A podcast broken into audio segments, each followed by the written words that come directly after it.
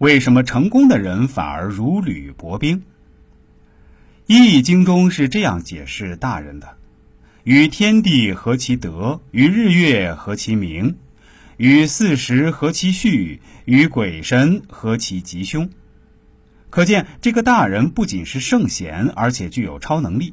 一旦龙遇到大人，必然发挥其威力；如果遇不上呢？也许永远要做一只潜龙。正所谓“冯唐易老，李广难封”，遇不到周文王的姜子牙，只是江边一蓑笠翁；没有刘备的诸葛亮，也不过是一村农野夫。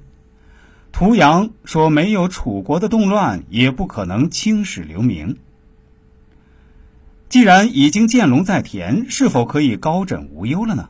当然不行。《易经》中说道。见龙在田，还要努力学习积累自己的知识，需要良师益友不断帮助自己明辨是非，用宽厚的处事态度，用仁爱的胸怀来指导自己的。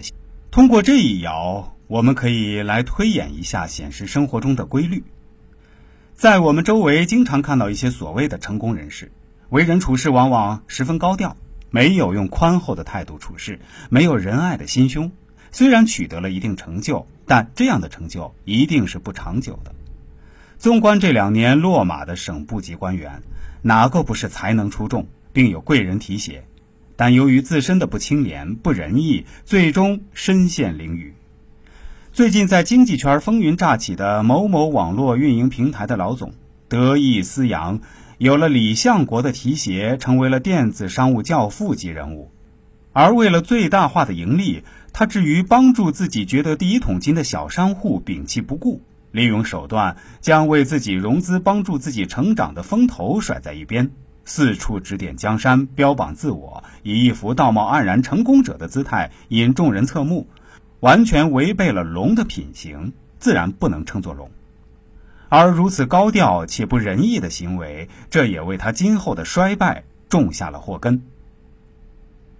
九三，君子终日乾乾，息体若厉。中国有句老话：“人怕出名，猪怕壮；人成名，蚌从生。”一条崭露头角的龙，势必会遭人嫉妒，遭人陷害。这个时候，必须修治自己的功业，忠诚守信，增进自己的美德，明确自己的目标，懂荣辱知进退，居于庙堂而不焦躁，处于江湖而不郁闷。勤奋不懈，而时时小心谨慎。曾国藩，中国著名的名臣，一直以《周易》乾的要求来匡正自己，即便功高耀主，依然在家书中要求其家族办事谨小慎微，并多次表达希望归隐田园的期盼，处处向朝廷示弱。平定安史之乱的郭子仪，更是不居功不自傲。最终成为中国历史上少数几个得以善终的名臣。与此鲜明对比的是，郭德纲因为口无遮拦，几次差点身陷囹圄；黄光裕因为不懂谨慎，而至今仍遭受牢狱之灾。当毛总病重不起，邓总过早的开始按照自己的思路办事，最后被毛总以反右倾翻案之风打倒。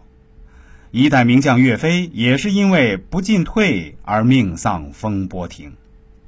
如履薄冰，如临深渊，战战兢兢，是所有初显成就的人们必须具备的处事方式，是成为大人的必备品质。如没有此类品质，往往无法成大事，最终以失败告终。